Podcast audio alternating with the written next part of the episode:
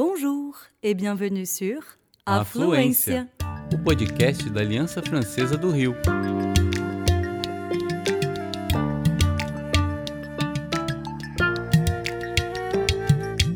Você está ouvindo Tête à tête. entrevistas em francês ou português.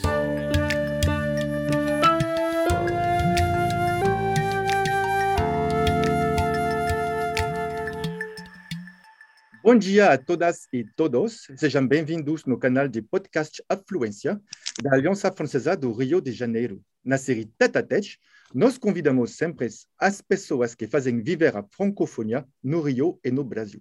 Meu nome é João Bourdin, sou diretor da Aliança Francesa de, do Rio de Janeiro. Hoje tenho o prazer enorme de convidar vocês para uma entrevista excepcional, uma entrevista transatlântica com, do lado francês, a Paula Anacauna, editora uh, de, de, livros na França, e no Brasil, do lado brasileiro, a Djamila Ribeiro, filósofa bem conhecido uh, do público brasileiro. Hoje, a Paula e a Djamila vão falar sobre o próximo projeto de publicação da Djamila uh, com a Nadia Yala Kisukidi, filósofa francesa, um livro que vai ser publicado na França no final do mês de novembro e no Brasil, no mesmo momento, dialogue transatlantique entre la France et le Brésil. Uh, Djamila e Paula, a pauta é a sua. Obrigado. Obrigada, João. Uh, bom, muito obrigada pela, pela oportunidade de entrevistar de novo Jamila, porque há muito tempo que eu não via Jamila, há quase dois anos, porque a última vez que Jamila foi para a França foi em novembro de 2019. Que, bom, você se lembra, Jamila? Você com a Joyce Bers fizeram uma turnê em várias cidades da França e foi muito legal, muito interessante encontrar assim dezenas de pessoas. E então, eu só queria começar um pouco perguntando assim notícias de você, Jamila. O que que você fez durante esses dois últimos anos? Você escreveu um livro em termos de, de militantismo também. Qual, como você ocupou esses dois últimos anos que foram um pouco especiais? Bom, primeiro é um prazer participar desse podcast. Agradeço a Aliança pelo espaço. Paula, de conversar com você. Faz tempo mesmo, faz dois anos, né, que a gente não se vê. E nesses dois anos eu, eu comecei a dar aula na, na, PUC, que é a Universidade Católica aqui de São Paulo, no Departamento de Jornalismo, e eu lancei um livro, Cartas para Minha Avó, que foi lançado agora em agosto desse ano pela Companhia das Letras, que é um, um livro diferente de todos os meus outros, que é um livro de memórias, e que eu resgato memórias da minha infância, da minha adolescência, em formas de cartas para minha avó Antônia, que é minha avó materna, que faleceu quando eu tinha 13 anos. É, e também tenho trabalhado, seguindo nesse trabalho como coordenadora aqui da coleção Femininos Plurais, do selo Selicameira. A gente publicou, durante a pandemia, é, três livros da coleção Femininos Plurais. Publicamos Intolerância Religiosa, que foi escrito pelo professor Sidney Nogueira. Publicamos Colorismo, que pela Alessandra Devuski, e Transfeminismo, que foi escrito pela professora Letícia Nascimento. E na próxima semana vamos lançar o 11º título da coleção, é, chamado Trabalho Doméstico, que foi escrito pela professora Juliana Teixeira. Então, trabalhei bastante, dei bastante aula, participei de bastante eventos, publiquei um livro meu e continuei publicando os livros dos autores da coleção. Uhum. Legal. E, aliás, eu li todos esses livros, eles são muito bons.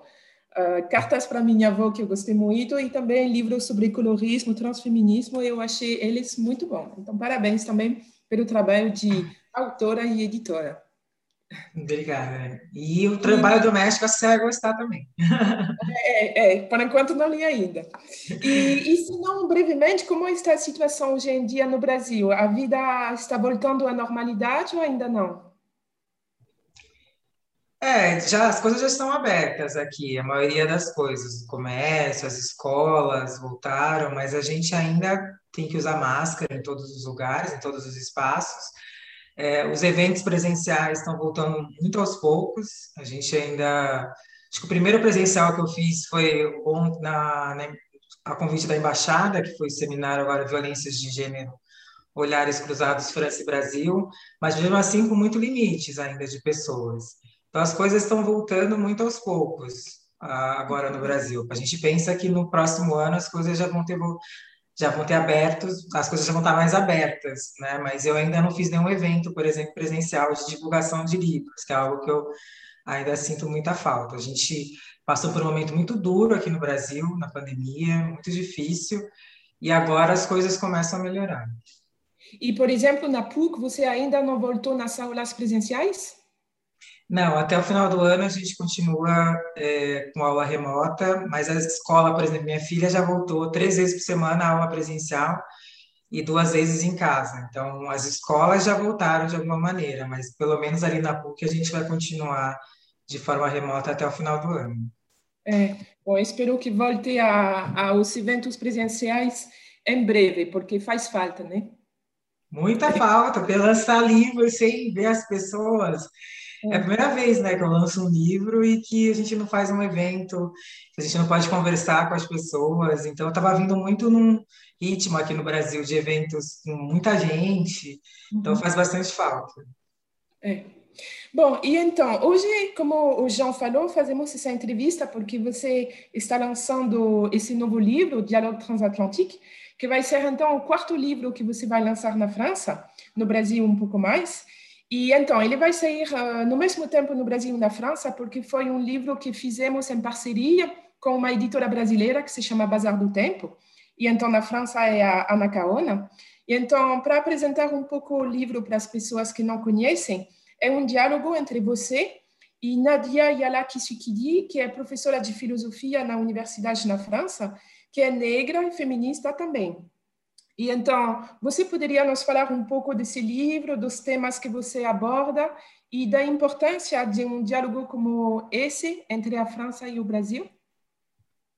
Sim, acho que é um livro muito interessante no sentido de promover um diálogo em que a gente, eu e Nádia, a partir dos nossos lugares, com mulheres negras de lugares distintos, a gente também encontra muitas aproximações também, apesar de muitos distanciamentos.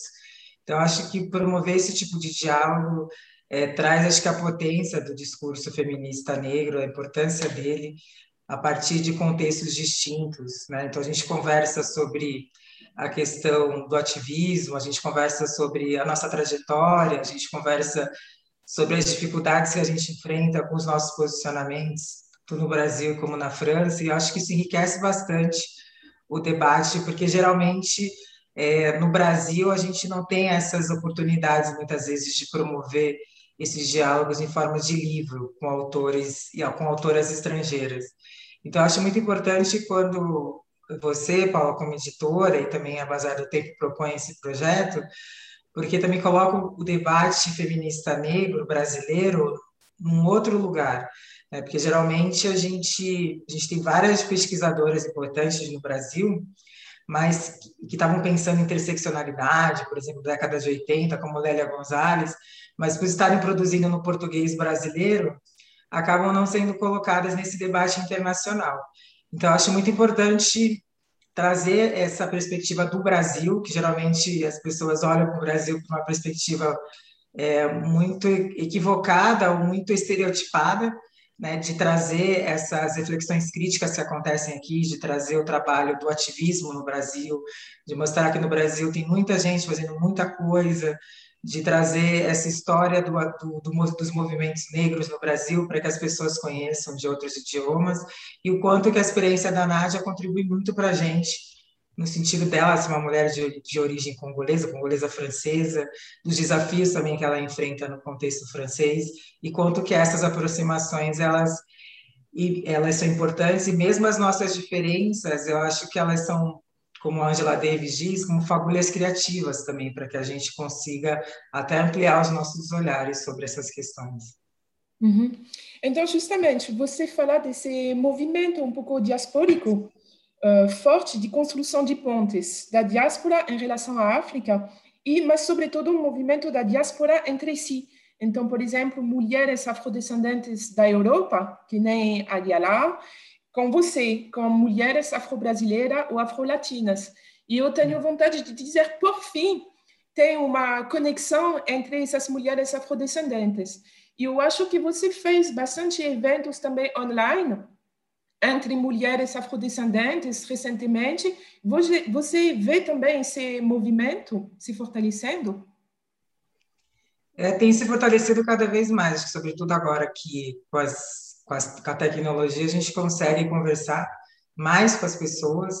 Então, eu participei de muitos encontros com mulheres da diáspora e também para além dos Estados Unidos, que eu acho que também isso é importante. Por mais que a gente valorize, obviamente, a tradição racial crítica dos Estados Unidos, que é importante, eu acho muito importante fazer essas relações com mulheres né, como a Nadia Ayala, com mulheres na América Latina, de trazer esse diálogo também para um outro lugar, porque a gente começa a achar, as pessoas geralmente acham que essa teoria só tem nos Estados Unidos. Eu acho que quando a diáspora negra é, se encontra é, a partir de outros lugares, de outros continentes, isso é muito rico.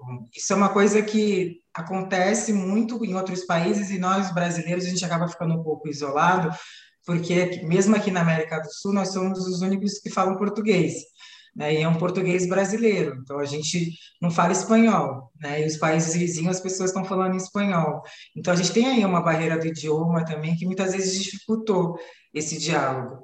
Então é que bom que que isso tem, tenha se, esteja se expandindo, cada, se expandindo cada vez mais, mas a questão da língua ainda é uma questão que a gente precisa conversar, né? O quanto que é, no Brasil, para você aprender um outro idioma, está ligado diretamente à sua condição econômica, e muitas vezes isso acaba coibindo muitos debates, mas de maneira geral ele tem acontecido cada vez mais, e que importante a gente também olhar para nós enquanto América do Sul, enquanto América Latina, enquanto povo diaspórico, da América Latina, da América do Sul, quanto que é importante nós, mulheres negras, da diáspora, tanto no Brasil, na América do Sul como na Europa, construir essas pontes, é, porque já existem muros, a colonização já criou muitos muros, então é importante que a gente possa construir cada vez mais pontes e conseguir conversar entre si. E, pelo visto, por exemplo, qual país você diria uh, ou na América Latina ou na Europa, que tem um movimento negro justamente diaspórico muito forte. Alemanha, Finlândia, Venezuela. É, tem, assim, dos encontros que eu tenho participado, né, na Colômbia tem um movimento muito forte, tem uma comunidade negra muito forte na Colômbia, organização muito interessante de mulheres negras.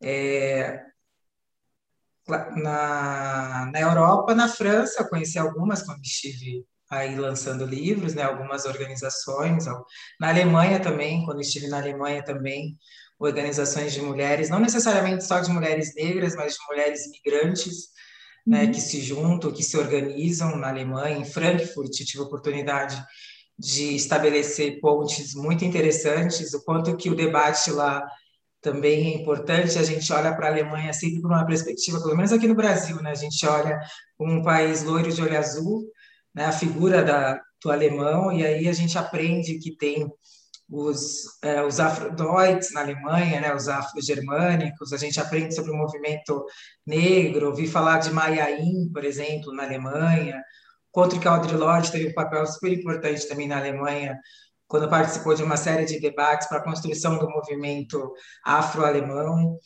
É, então, gente, eu tenho percebido movimentos muito interessantes nesses lugares. Aqui na América Latina, na Colômbia, é o que eu tive mais contato e o quanto que aprendo muito, o quanto que tem um movimento muito é, forte na Colômbia também, de quilombolas, tem muitas similaridades também com comunidades remanescentes de quilombos também na Colômbia.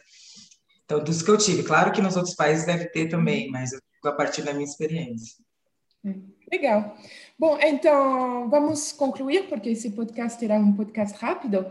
E então você vai vir muito rapidamente na França em novembro e você vai poder nos reservar uma noite, né, para fazer um lançamento.